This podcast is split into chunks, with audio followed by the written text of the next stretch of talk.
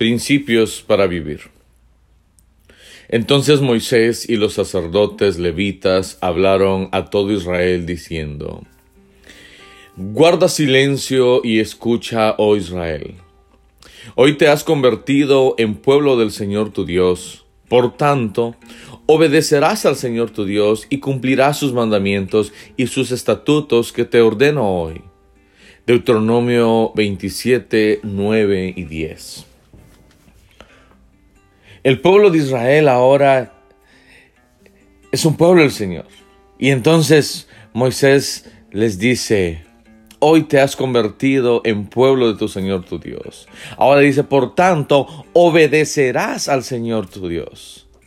¿Cuál es el deber que Dios exige del ser humano? La obediencia de su voz revelada, su palabra. No basta solo con oír la voz de Dios, sino que también debemos obedecer. La obediencia forma parte de la honra que debemos a Dios. Malaquías dice en el capítulo 1, verso 6, Si pues yo soy padre, ¿dónde está mi honra?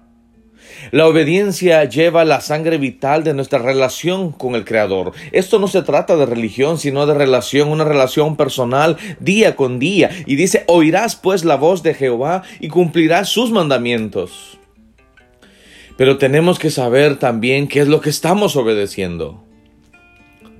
Ya que la obediencia sin conocimiento es una obediencia ciega y el conocimiento sin obediencia es un conocimiento cojo. Porque se puede tener bastante conocimiento, pero sin una vida cambiada.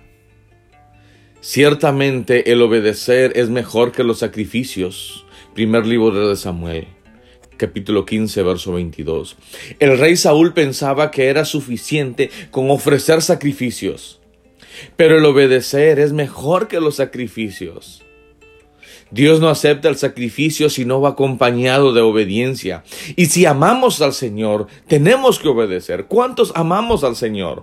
Juan 14:15 dice, si me amáis, guardad mis mandamientos. Y Juan 15:14, vosotros sois mis amigos si haced lo que yo os mando.